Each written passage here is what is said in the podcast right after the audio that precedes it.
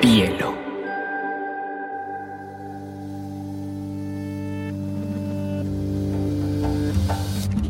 coincide con la noción de estilo tal como se define.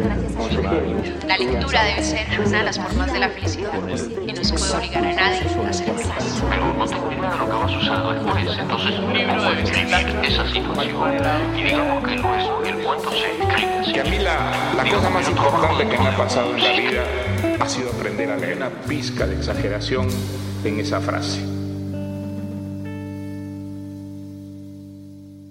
Tenemos un nuevo episodio y tengo una invitada muy especial. Es una de las narradoras más extraordinarias e interesantes que he leído en los últimos años. Llegó por casualidad a mi vida. Es una escritora, periodista y editora española que se llama Laura Ferrero. Laura, estamos muy contentos de tenerte acá en Biblioteca Personal. Y yo la verdad no te imaginas la ilusión que me hace Majo estar aquí compartiendo este ratito contigo. Muchísimas gracias, Laura. Laura, quisiera arrancar un poquito por tu historia con la lectura. Sé, pues, por toda tu obra que la escritura estaba muy presente desde niña, pero tú cuentas que en tu casa no había muchos libros. Bueno, había un par de tomos de premios Nobel, pero quisiera que me contaras ese arranque de tu niña lectora. Pues mira, a mí me hace mucha gracia siempre cuando la gente dice ¿no? que los hijos imitan un poco lo que hacen los padres. ¿No? Como si tú cuando eres padre eh, o madre, ¿no? Tienes, eres lector, tu hijo te va a salir lector. Entonces yo siempre les digo, digo, mira, en mi casa jamás vi a nadie leer y yo me pasé toda la infancia leyendo libros, pero claro, el problema que había era que no había ninguna curaduría de alguna, ningún comisariado de lecturas en casa, es decir, que nadie me podía decir, oye Laura, tienes que leer esto primero y después pasas a leer esto, ¿no? Como que todo era un poco intuitivo. Entonces, como te digo, como en casa no había libros, lo que hacían mis padres era comprar, eh, pues yo qué sé, las típicas recopilaciones de premios Nobel, ¿no? Pues que venían casi en el kiosco, es decir, y que tenían esos libros más de adorno que de otra cosa, por otra cosa. Entonces, claro, tú imagínate a esas lecturas, ¿no? Que eran como muy sesudas, igual que tampoco eran muy adecuadas para mi edad, se sumaban los, las novelas románticas, que esas también las leía, porque esas sí que había alguna en casa. ¿Sabes? Tipo Daniel Steele, Rosamund Pilcher, todo está, claro. Entonces, cuando me dicen, ¿cómo fue tu formación como lectora? Digo, pues mira, realmente lo que se dice, leí de todo y además sin ningún orden. Y todo eso, al final me introdujo mucho al mundo de la lectura, pero sin ningún prejuicio. ¿Sabes? Que para mí todo era un viaje. Tanto si me iba, yo qué sé, a Bashevis Singer, como si me iba después a coger, yo qué sé, la última de Saul Bellow, como si de repente en la mesita de noche de mi madre estaba la última novela de Daniel Steele, ¿sabes? O sea, que era como una mezcla total. ¿Y hoy todavía lees todo tipo de libros sin distinción, sin crítica específica? ¿Crees que uno puede ser omnívoro como lector? No, yo creo que se puede ser lo omnívoro que, cada uno quiera, y, pero al final yo creo que uno lee ¿no? como, como por placer.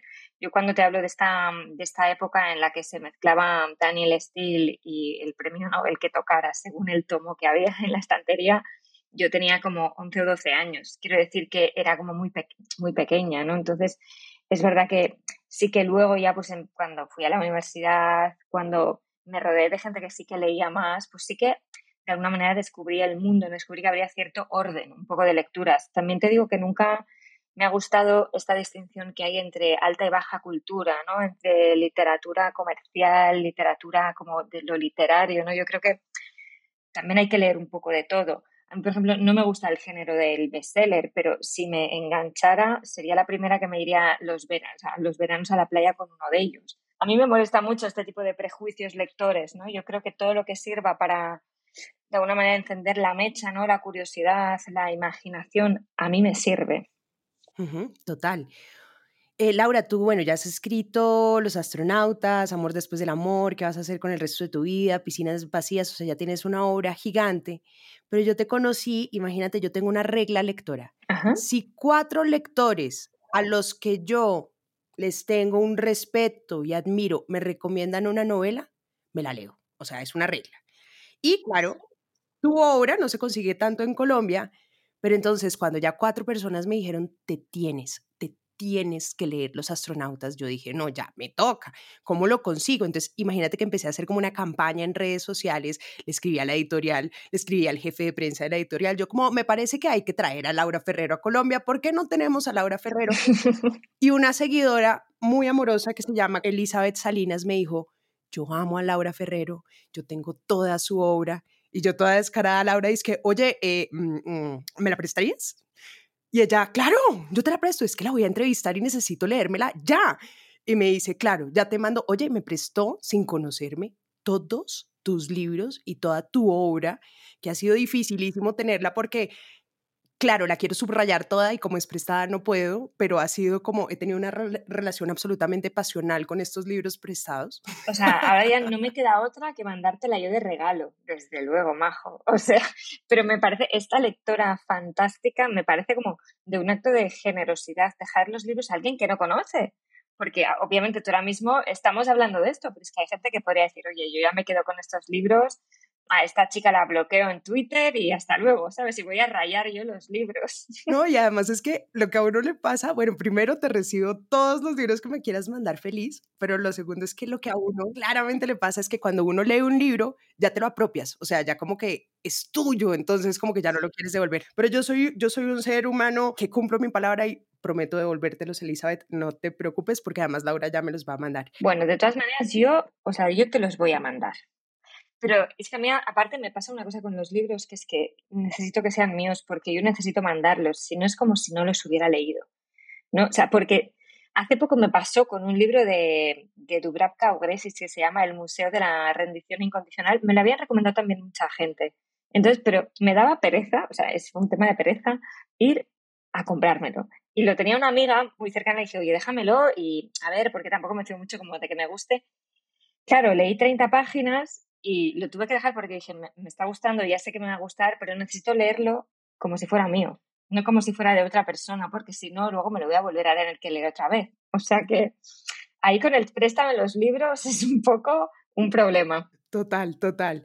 Eh, bueno, y queríamos que habláramos un poquito de los astronautas, que pues para quien todavía no lo han leído, es una novela que se basa en, en la vida un poquito autobiográfica de, de, Laura, pero tiene bastante histórico, tiene bastante ficción, y quería que les contaras pues a los oyentes cómo empieza, porque es la historia también del divorcio de tus padres, como cuando tú tienes un año y medio, pues tu padre se un poquito se aleja de esa historia familiar y en un momento dado aparece una foto en la que tú pues detonas el interés de esa búsqueda por de volver a descubrir esa familia, volver a descubrir esa historia y quisiera que nos contaras la pequeña anécdota de esa fotografía que le dio vida a este libro.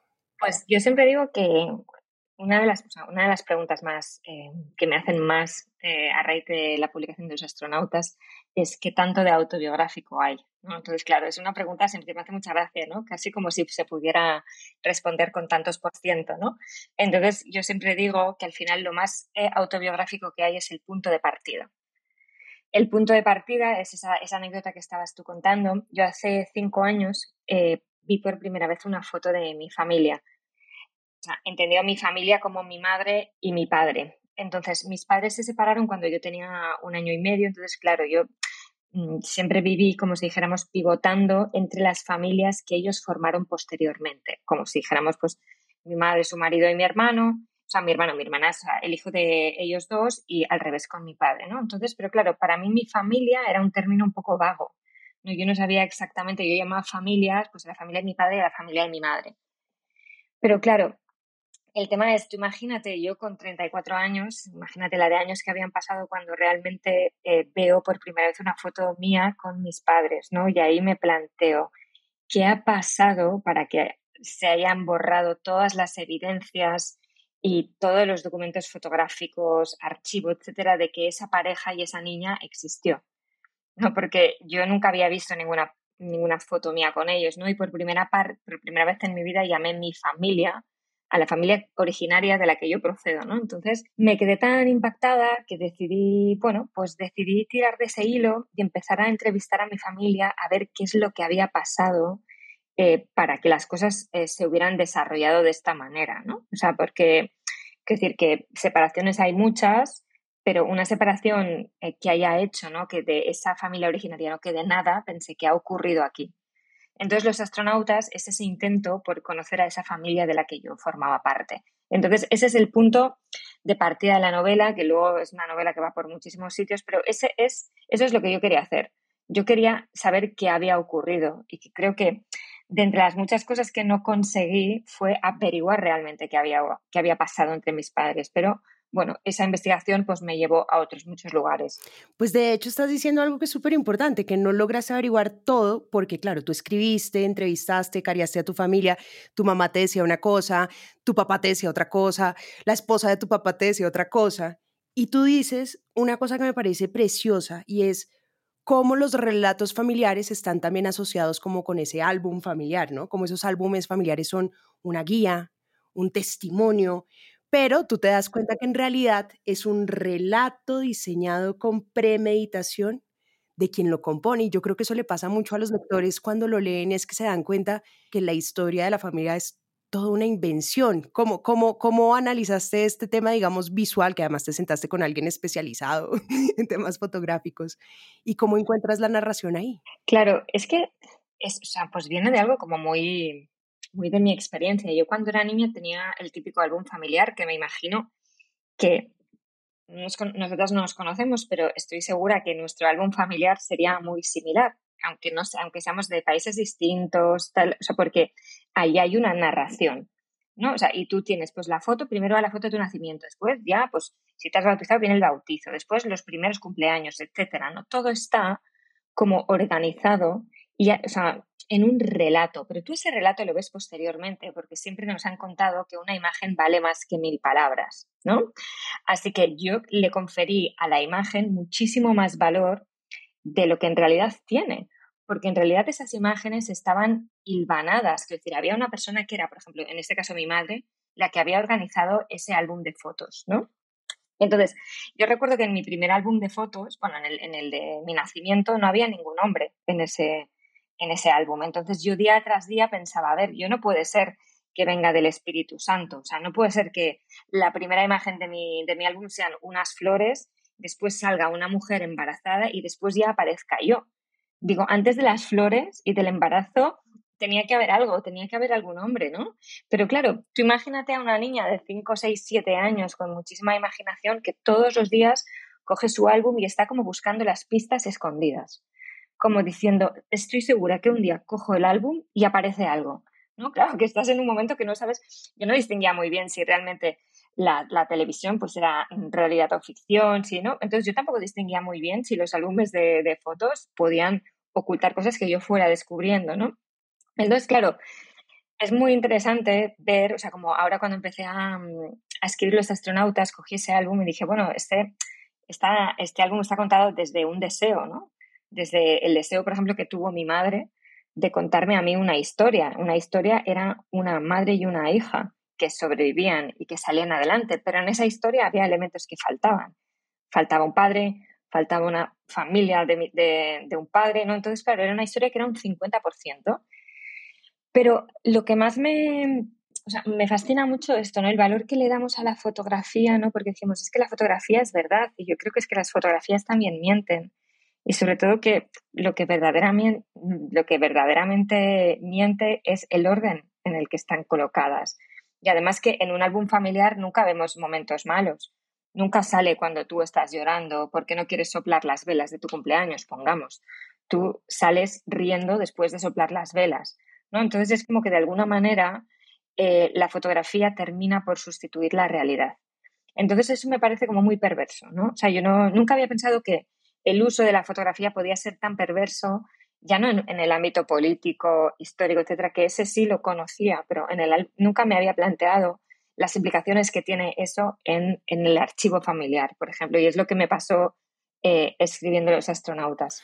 Ahí acabas de mencionar también una cosa, Laura, que me llamó mucho la atención y es que la imaginación de la niña. Y hay una frase que yo creo que todos los lectores nos sentimos allegados y es, en la infancia los niños inventan un mundo para sobrevivir, ¿no? Y tú narras, que esta parte pues supongo que es ficción, que hay una niña que en el colegio cuando le preguntan, bueno, ¿y qué hace tu padre? Entonces, como el papá no está tan presente, no está, ella decide decir que su papá pues trabaja en la NASA, que es un astronauta.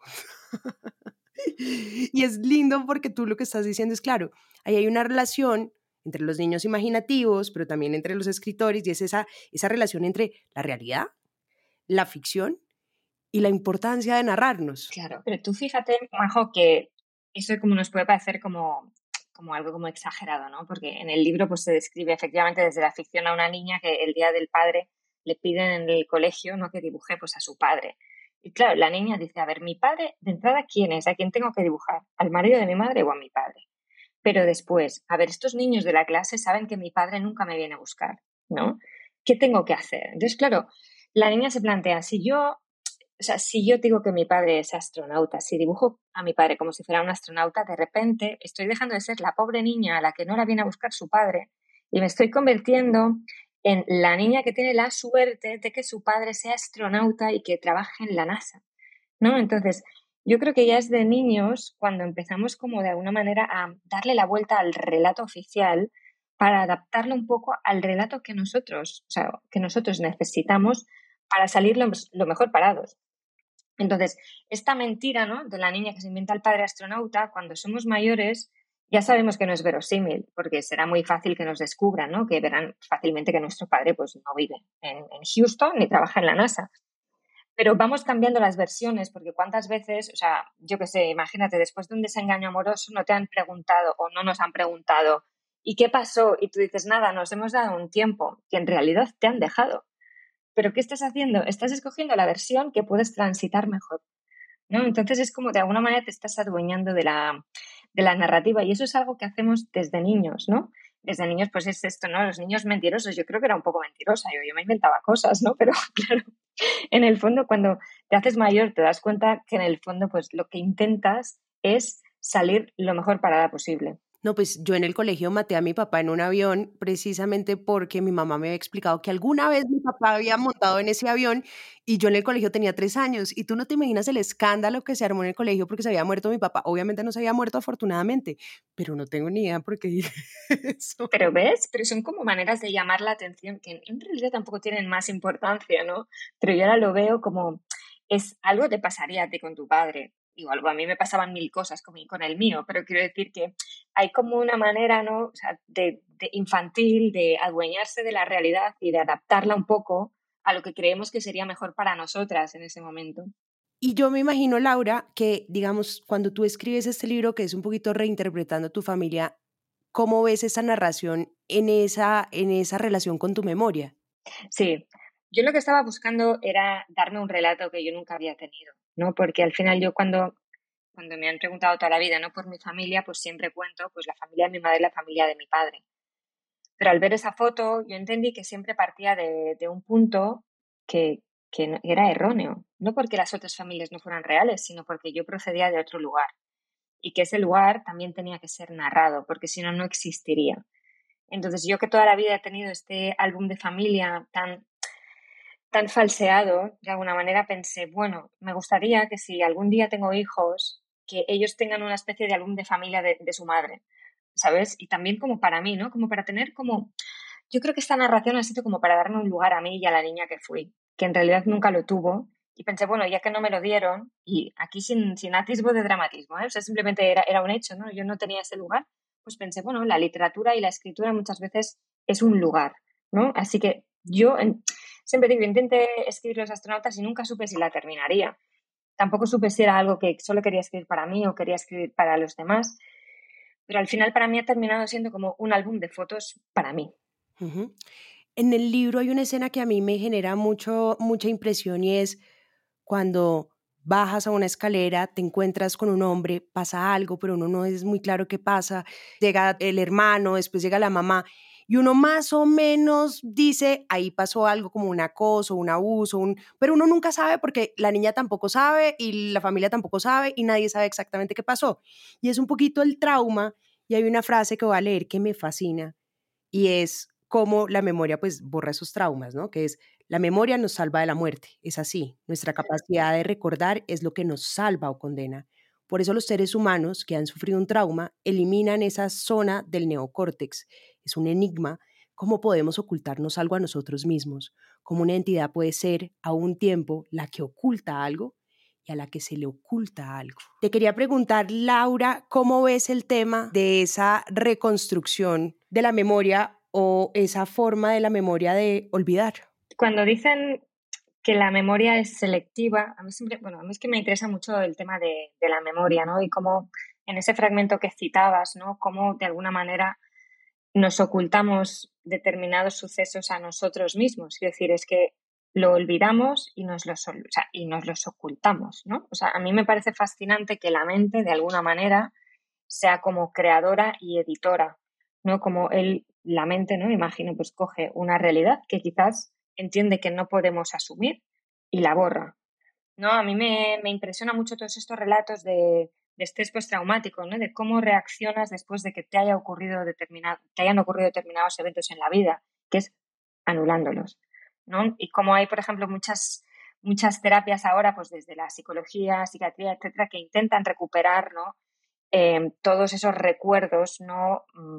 De alguna manera dolorosos, de esa especie de caja negra que muchas veces es nuestra, nuestra mente, ¿no? Entonces, el evento que tú que tú, que tú mencionabas, el evento de la escalera, funciona para mí como el recordatorio de que muchas de las cosas que más nos afectan en la vida, en, en nivel, por ejemplo, del dolor o, o eventos traumáticos que nos ocurren, nos vamos, no sé si olvidando, pero sí poniendo en un lugar de la mente que no nos molesten tanto, o sea, no sé cómo, no sé cómo definirlo, pero al final puede ocurrir que simplemente se quede como en una anécdota que recordemos lo más superficial, que había un hombre en las escaleras y ocurrió algo, pero no sepamos bien qué nos ocurrió.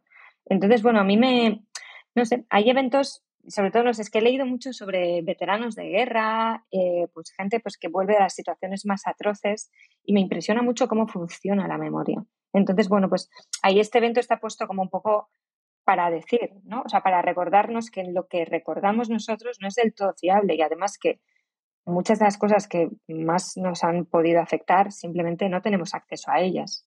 Laura, tú mencionas muchas historias de la NASA, de los astronautas, de las expediciones.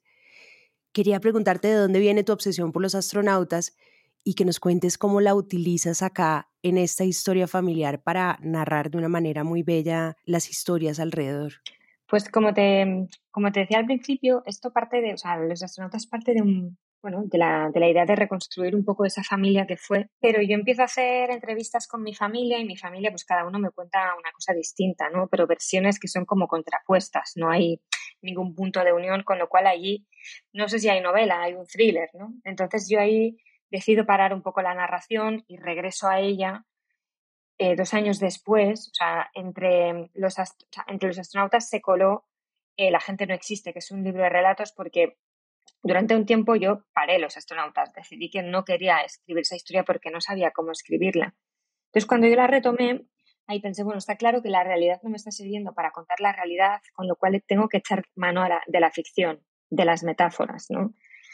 Entonces yo siempre recordaba que la, que la imagen de los astronautas cuando yo era niña me había parecido como muy enriquecedora, como muy Mm, fascinante, ¿no? La, idea de todos esos hombres exploradores, ¿no? Exploradoras que se fueron lo más lejos posible, que llegaron donde nadie había llegado y que al regresar a, la Tierra, o sea, no fueron todos felices que quizás ellos imaginaban, ¿no? Porque ¿qué les había pasado a aquellas mujeres, a aquellos hombres cuando se habían ido tan lejos, ¿no?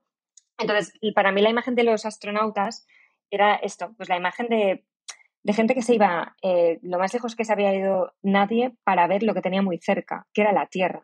Porque yo cuando veía todas esas imágenes de Neil Armstrong, Buzz Aldrin en la Luna, ¿qué hacían ellos desde ahí? Les pegaban cuatro patadas a las rocas lunares y después miraban a la Tierra, ¿no? O sea, quiero decir, es que es así. Quiero decir, em, y eso, esa metáfora de poner distancia, a mí es lo que me convenció para decir, es que igual yo tengo que hacer como ellos, me tengo que ir muy lejos para ver a mi familia. ¿no? Entonces, las historias de los astronautas, pues tienen por, una, por un lado esta lejanía y por otro lado, a mí me permiten, em, yo creo que los astronautas cuando llegaban a la Tierra, o al menos esos primeros exploradores, no tenían con quién compartir esas experiencias, no eran como experiencias que los habían encerrado en cierta clase de em, incomunicabilidad. ¿No? Yo imagino, ¿eh? pero esto ya es como de mi cosecha, a Neil Armstrong que llega a su casa, se sienta en el sofá después de ver la luna y dice, bueno, ¿y ahora qué? ¿Dónde me voy? ¿Qué hago? No, o sea, yo creo que, no, es que tenía como toda la, bueno, toda esa pátina, ¿no? Como de lo, de lo inalcanzable, lo habían alcanzado y ahora qué pasaba, ¿no? Entonces yo creo que al final terminaban encerradas como en su propia soledad. Entonces a mí esa soledad de los astronautas también me llevaba mucho a la historia de mi familia. Entonces llegó un punto, escribiendo los astronautas, que decidí, bueno, igual esas historias de los pioneros del espacio me pueden servir a mí para hablar de mi propia familia, ¿no? Esos hombres que en, sus, en su soledad, el aislamiento, ¿no? Que, ¿Qué les pasó? Bueno, ¿qué les pasó a mis padres, ¿no? De alguna manera fue la metáfora del espacio. No te sé explicar mejor porque no, no, no, no te sé decir cómo funciona mi mente en este caso, ¿no? Simplemente encontré esa metáfora que a mí me sirvió para acercarme a, a mi familia. Laura, hablemos de uno de mis libros favoritos eh, que escribiste, que es El amor después del amor, que para los oyentes que no lo conocen, lo que hace Laura acá es que coge un ilustrador espectacular que se llama Marc Payares, coge historias muy famosas de desamor, pues desde obviamente Idea Vilariño con Juan Carlos Onetti, desde Boniver, que es este cantante maravilloso, Pablo Picasso con Dora Maar, y aprovecha ese desamor para narrar la importancia. Cuéntame un poquito de este libro y de dónde viene. Pues a mí siempre me ha interesado mucho el tema de, del desamor y qué hace uno con, con el desamor. ¿no?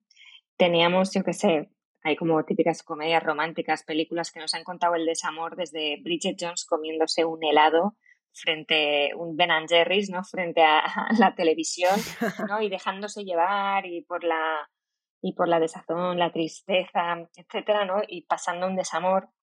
Después, nos, después sabemos que hay gente que después de un desamor se va a correr maratones. Eh, hay, miles de versiones ¿no? de lo que hace uno cuando lo dejan o cuando se acaba una relación, etcétera.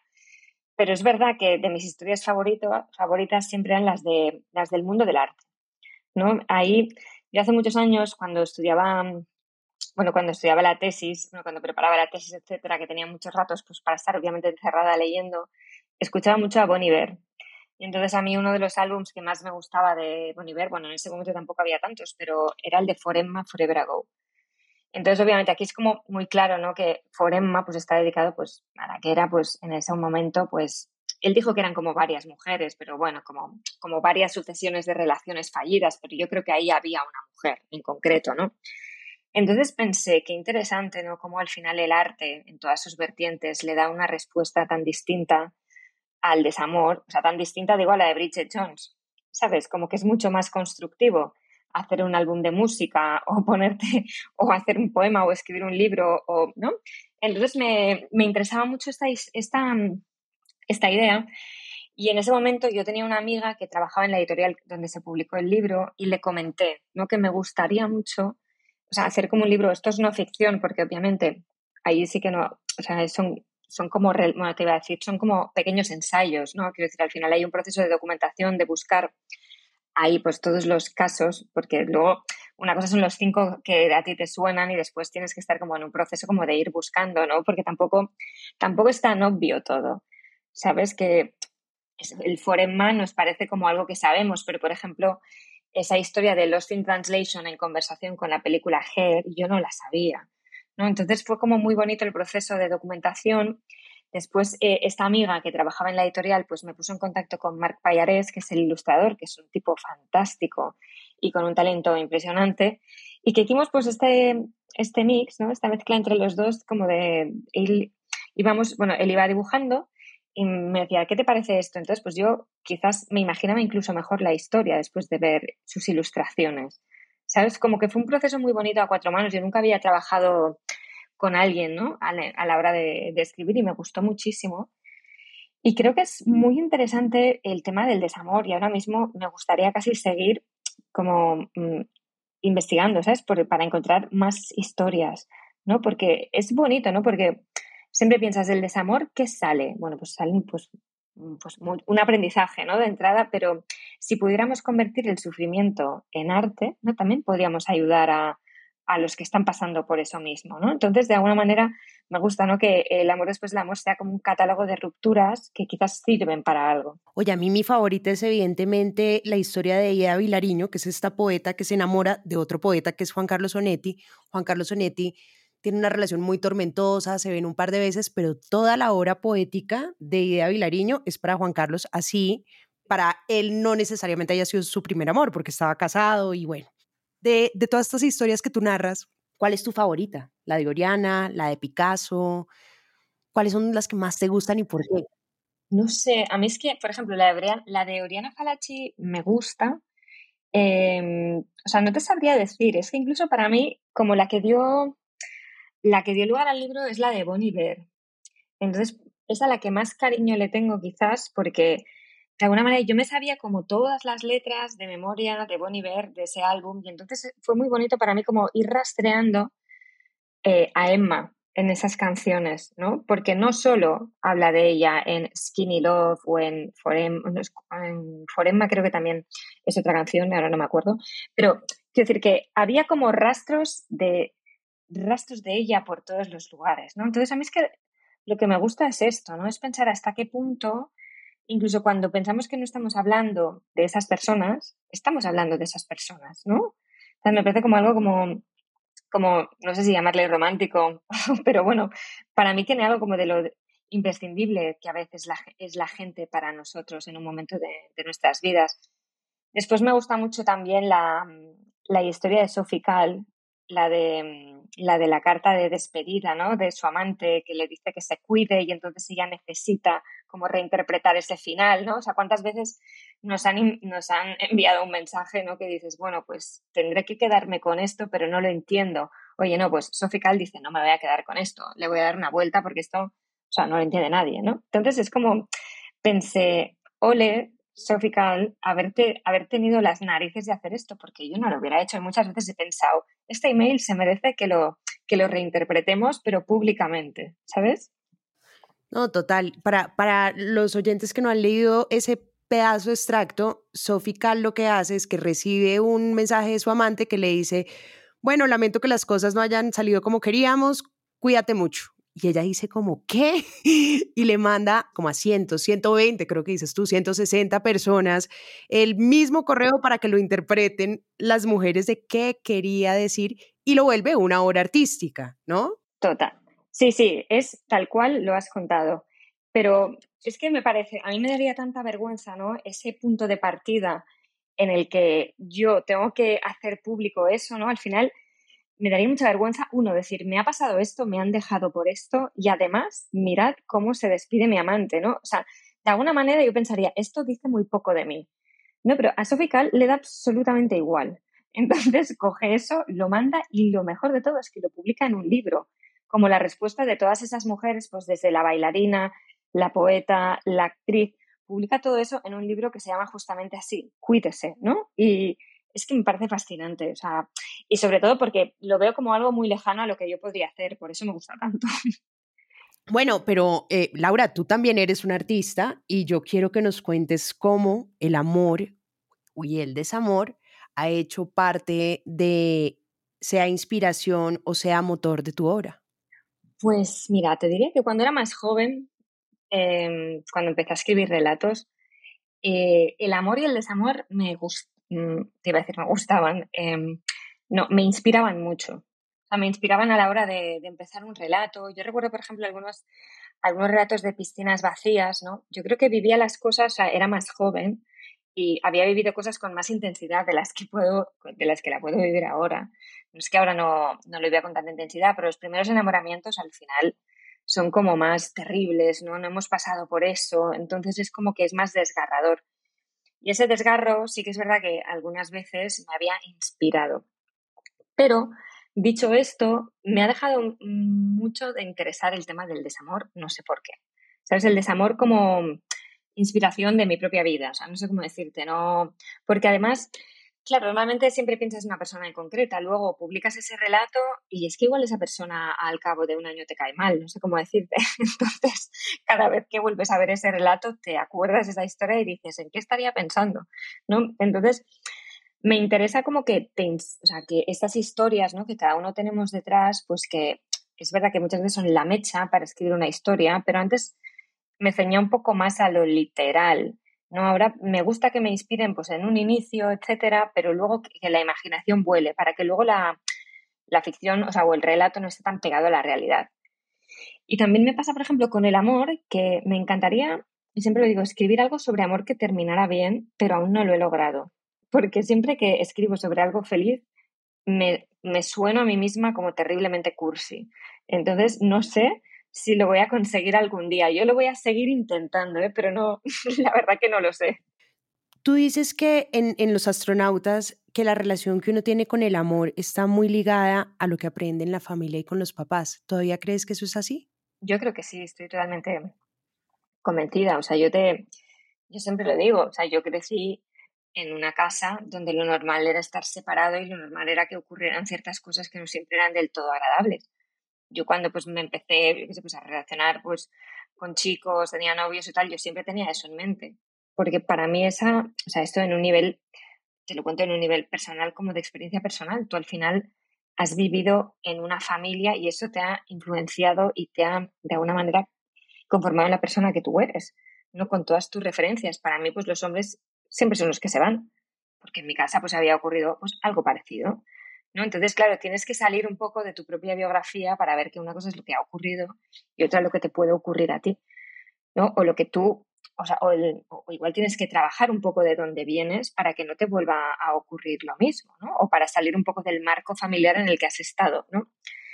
Pero yo siempre digo que al final la infancia no termina nunca y que muchas veces el niño y la niña que somos está allí y que no nos movemos. Parece que nos hacemos mayores, que crecemos, pero en el fondo queda mucho, ¿no? De esa, de esa personita que, que éramos y que somos. Y al final todo lo que vivimos de los cero a los siete años es lo que más nos influencia en, la vida, porque en la primera, bueno, en, en, esos primeros años estamos por formar, somos una esponja, ¿no?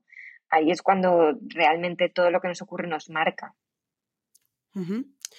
Laura, quisiera que habláramos además de otro de tus libros que me fascina, que tiene dos textos, uno de Charles Warnke, eh, que se llama Sal con alguien que no lea, que es un texto maravilloso, y que también está un texto tuyo que habla del miedo, que habla de los libros y que habla del amor. Cuéntanos un poquito de este libro y esta combinación de textos tan maravillosa. Pues hace algunos años eh, me propusieron escribir un libro, o sea, con un relato más que yo tenía que escribir a partir del relato de Charles Wank. Wank, o no sé cómo se pronuncia, yo le llamo Wank, no sé por qué. Y, y al final me dijeron, simplemente tiene que ver, o sea, tiene que ser una historia que tenga que ver con los libros y con el amor. Que ya te digo que a mí lo del amor, pues me cuesta un poco, ¿sabes? Para, para escribir. Pero sí que es verdad que recuerdo que escribiendo, escribiendo esa historia pensaba muchas veces que a las personas que nos gustan tanto los libros, a veces esperamos vivir historias que se parezcan a las de los libros, ¿no? Que tengan un principio, que sepamos dónde van, que todas las cosas que ocurran podamos ponerlas, ¿no? Que llevan a algún lugar, a, que, hayan nexos de causa, de, de, por qué, de por qué está ocurriendo esto. Yo tengo que saberlo, ¿no? De alguna manera. Em, y además, a los que somos de, leer, a veces nos perdemos un poco, eh, ¿cómo te diría? Con tanta poesía, tanta metáfora y tantos dobles significados, cuando la realidad creo que es mucho más fácil de la que a veces nos suponemos, ¿no? Porque a veces mm, te gusta alguien y le envías un poema. Y yo pienso, no, no funciona así. ¿Te gusta alguien? Díselo, ¿no? O sea, o tienes un problema o te ha pasado algo y entonces pones un estado súper crítico en, en, redes sociales y para que esa persona te entienda, ¿no? Que es una cosa que veo muchísimo y a veces pienso, pero ¿por qué la gente se comunicará así? Si es mucho más fácil coger el teléfono y llamar, ¿no? Entonces, pues en ese, en ese texto, para mí hablo de los miedos que de los que muchas veces nos escudamos tras las palabras, ¿no? Y que a veces mandar un poema o escribir un estado críptico es, mm, es, es, por miedo, ¿no? Y es porque tenemos miedo a decir y que tenemos unas palabras que se han inventado no para ser crípticos, sino para decir las cosas directamente. Y a veces creo que la literatura y leer demasiado no sé si nos ayuda, ¿sabes? Y hablo principalmente por mí, ¿eh? O sea, no... ¿Tú crees que un lector siempre debe salir con alguien que lee? Yo creo que no. Yo he salido con, con mucha gente que no lee y no no me parece que sea una circunstancia tan, tan importante. Para mí es mucho, para mí es más importante que tenga sensibilidad y que tenga curiosidad y capacidad de asombrarse. O sea, a mí, por ejemplo, no, sé cómo decirte, mm, o sea, que, que no lea me parece algo como que, no sé, preferiría, yo qué sé, si no lee, pero le gusta la música, le gusta el cine, le gustan las historias, ya está, podemos hablar de lo que nos gustan las historias, ¿sabes? Que no es, que no es una cosa... Es que, ¿cómo está? es que estoy intentando tratar de, recordar una frase de John Waters o algo así, no, ahora no sé quién es, ¿eh? pero que es algo así como, si no tiene libros, no te lo folles, o algo así, ¿no? O sea, es como un eslogan, ¿sabes? Esto es de camiseta. Y pienso, pero qué tontería es esa, ¿no? Como si al final leer nos hiciera mejores personas. Creo que no. ¿no? Quiero decir, para mí es importante, por ejemplo, o es indispensable el tema de tener esto, pues una sensibilidad y una curiosidad. O sea, por ejemplo, si a alguien no le interesa la cultura, pues para mí es complicado establecer un vínculo muy profundo, pues porque para mí mi vida pues está como muy marcada, ¿no? Por determinados acontecimientos, pues que, que me gusta comentar, que me gusta compartir, ¿no? Y si no pudiera compartir todo ese mundo, pues eso sí que sería un gran empobrecimiento para mí, pero no, la cuestión de los libros no. A ver, y que es mejor que lea o que tenga cierta curiosidad. Total. Ahí, Laura, quería preguntarte, pues a ti te va muy bien con la novela, pero también tienes este maravilloso cuento de relatos de piscinas vacías. ¿Te gustan más los relatos cortos? ¿Te gustan más las novelas? ¿Cómo fue también tu experiencia con Piscinas Vacías, que también tuvo un gran éxito y auge entre los lectores? Pues a mí es que eh, mi género literario favorito son los, es el de los del relato corto. Entonces, el primer libro que publiqué fue Piscinas Vacías y después tengo otro libro de relatos que se llama La gente no existe. Y para mí, o sea, siempre lo digo, una novela no tienes ni idea de si eso que estás escribiendo, en especial en el caso de los astronautas, si tiene que ver con tu biografía, cuándo vas a salir, ¿no? Entonces, para mí los relatos tienen un punto fantástico que es el de la practicidad. Yo nunca me he peleado tanto con un libro de relatos como me, he peleado con los astronautas.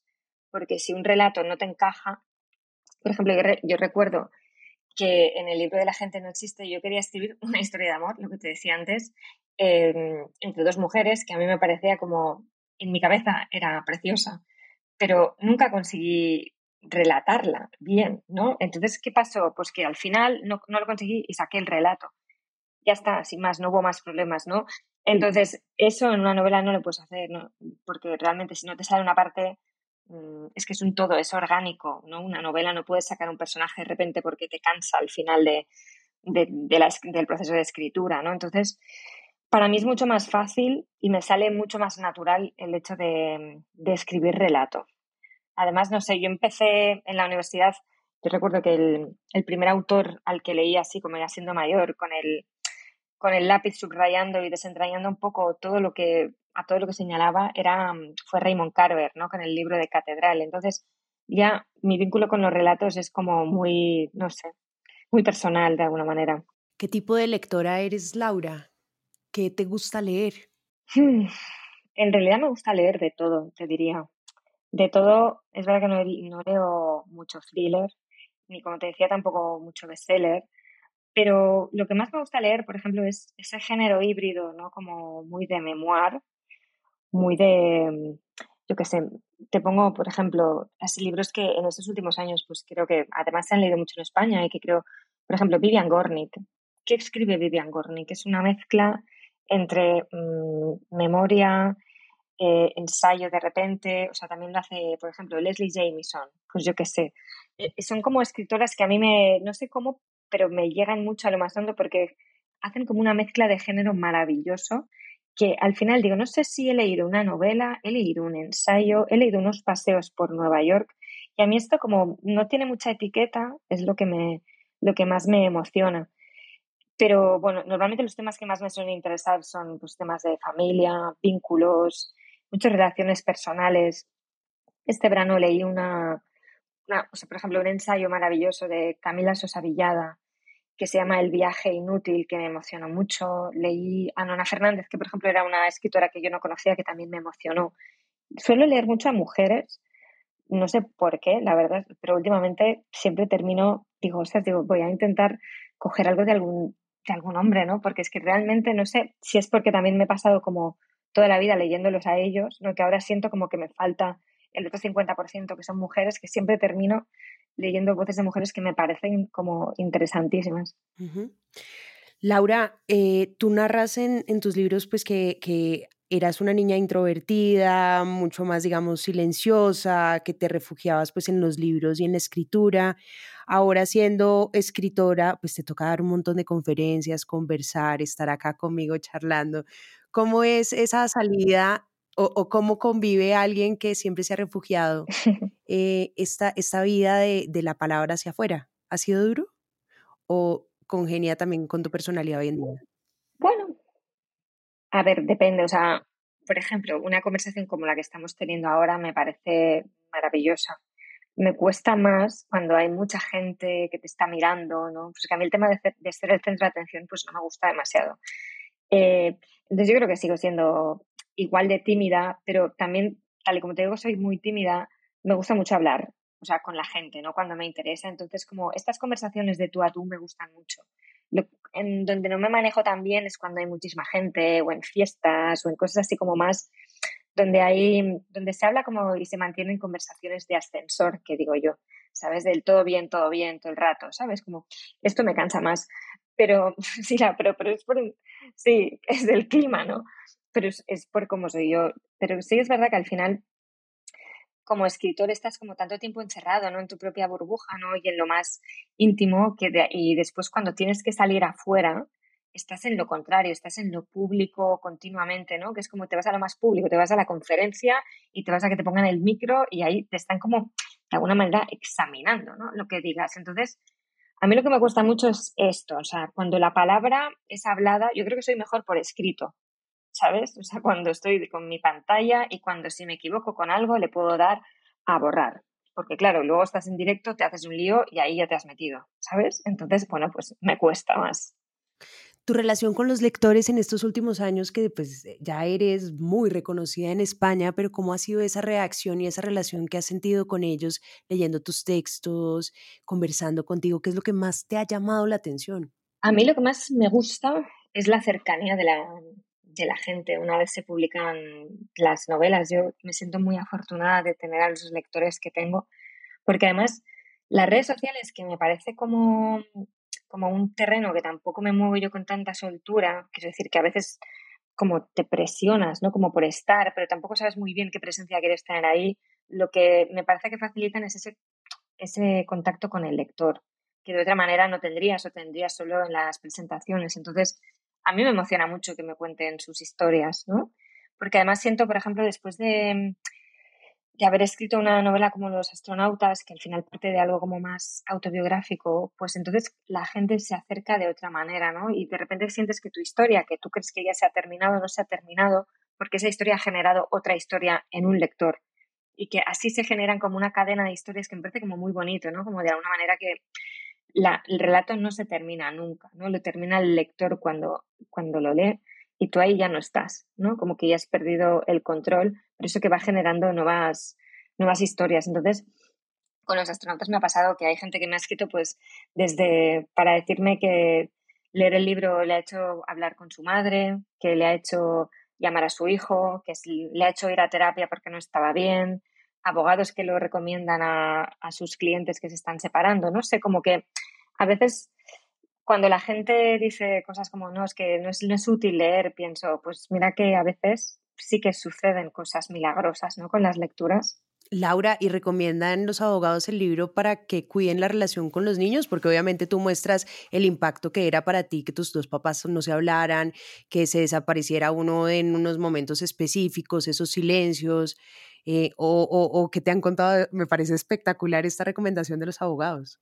Pues lo recomiendan, según me contaron, y aparte me lo han dicho varios, eh, en casos de divorcios complicados. Wow. Como a veces yo ya me parece gracioso, ¿no? Como el tema de como si fuera una guía de mala praxis, ¿no? De lo que no hay que hacer en un, en un divorcio. Porque yo pensé, no, no, es que de verdad me parece maravilloso.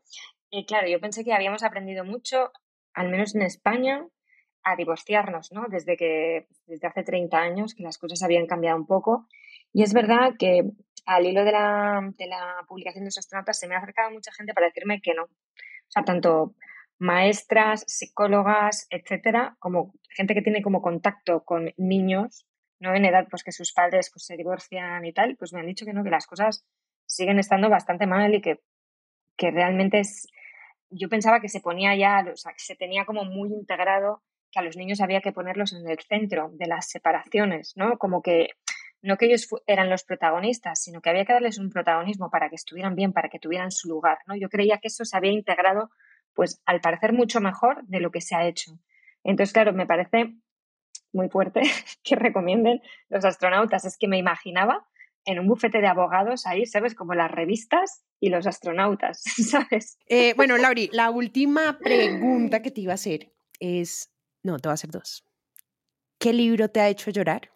¿Y qué libro te hubiera gustado escribir? Yo solo he llorado con un libro en mi vida y siempre lo digo, es eh, El olvido que seremos, de Héctor Abad Facio Linzen. Para mí, o sea, yo soy muy poco llorona, o sea, no lloro ni con las películas y me cuesta llorar en la realidad, ¿eh? o sea, es como un tema de, no sé, debo ser como más pudorosa, no...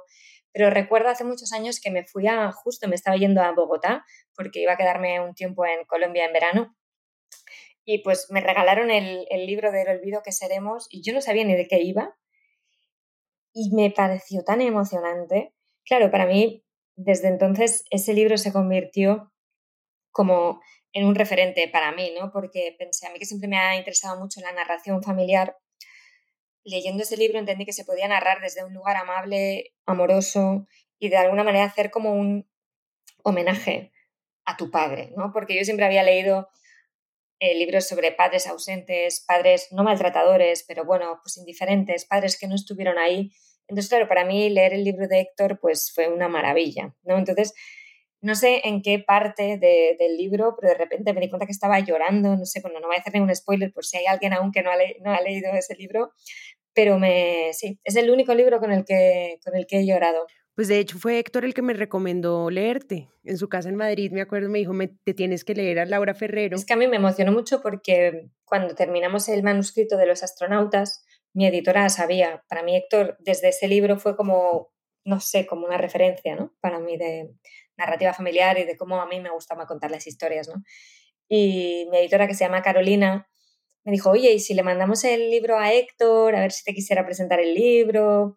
en Madrid y tal, y pensé, no, qué vergüenza, ¿no? Porque a mí esas cosas me da mucha vergüenza, ¿no? Como de pedirle a, un autor que te acompañe, porque sé el poco tiempo que, que tenemos en general, que son cosas que no se pagan, que son como, es muy precario todo, ¿no? Y pensaba, ¿cómo le voy a pedir a Héctor, ¿no? Como que me acompañe, ¿no? Entonces, nada, pues él maravilloso y fantástico. Eh, ya desde entonces es como, no sé, es alguien a quien aprecio, ¿no? Ya desde haberle conocido en Madrid me pareció un tipo mejor que en su libro, que ya es decir, ¿sabes? Con lo que me, me había gustado. Sí, sí que lo es. Oye, ¿y qué libro te hubiera gustado escribir a ti? Tantos. O sea, en realidad es que cuando me gusta un libro, a mí me da mucha envidia, como es que, o sea, envidia sana, ¿eh? En este caso, como que admiro muchísimo a muchos escritores. Pero mira, este verano sí que me pasó como leyendo a Nona Fernández, ese libro de La Dimensión Desconocida, eh, que me emociona también muchísimo. Eh, pensé, qué escritora tan fantástica, como es un libro que habla sobre la memoria y sobre los desaparecidos y de, la, de Chile, como si dijéramos, ¿no? de, de Pinochet, bueno, todo eso, o sea, en plan, no, es que no quiero hacer ningún spoiler, o sea, hay una parte que es como memoria histórica, ¿no? De todos esos desaparecidos, pero también después lo, lo mezcla mucho con ese programa que yo nunca llegué a ver, pero que sí conocía, que es La Dimensión Desconocida. Entonces, a mí me gustan mucho este tipo de asociaciones no como que uno no, que a uno no le parecerían tan obvias. Y, y ese libro cuando lo leí pensé, me hubiera encantado escribir algo tan maravilloso, ya se me han adelantado y además tampoco sé si yo sabría, ¿sabes? Pero que en general esto que me pasó con el libro de Nona Fernández, pues cada año afortunadamente me pasa algunas veces, ¿no? Que encuentro algún libro que me da mucha envidia, ¿no? Pensar, yo no lo he escrito y probablemente no sería capaz de hacerlo. Pero bueno, también está, es bonito, ¿no? Como admirar a, los compañeros de, profesión. Bueno, no, Laura, muchísimas, muchísimas gracias por acompañarnos en este espacio. Eh, de verdad que para mí es demasiado un honor haberte tenido. Gracias por por tu obra, por tus libros, por tu, por tu narración además tan profunda y tan bella que creo que, miren, todos los lectores que están acá deberían buscar a Laura Ferrero, pero inmediatamente. Esto sí es, esto no es una recomendación, esto es una orden de vida. Muchísimas gracias, Majo, de verdad, me lo he pasado súper bien. Y lo único que espero es que la próxima vez que nos veamos no sea por, por cámara, ni por teléfono, ni por nada, sino que estemos ahí juntas y nos podamos tomar un buen vino y hablar de, de literatura y de todo esto que hemos hablado aquí. Muchísimas gracias. Me encanta. Muchas gracias, Laura, a ti.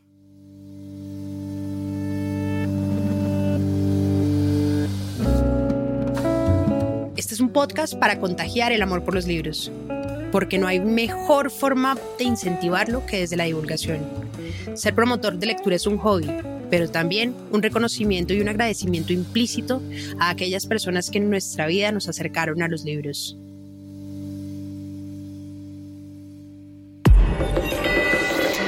Hielo.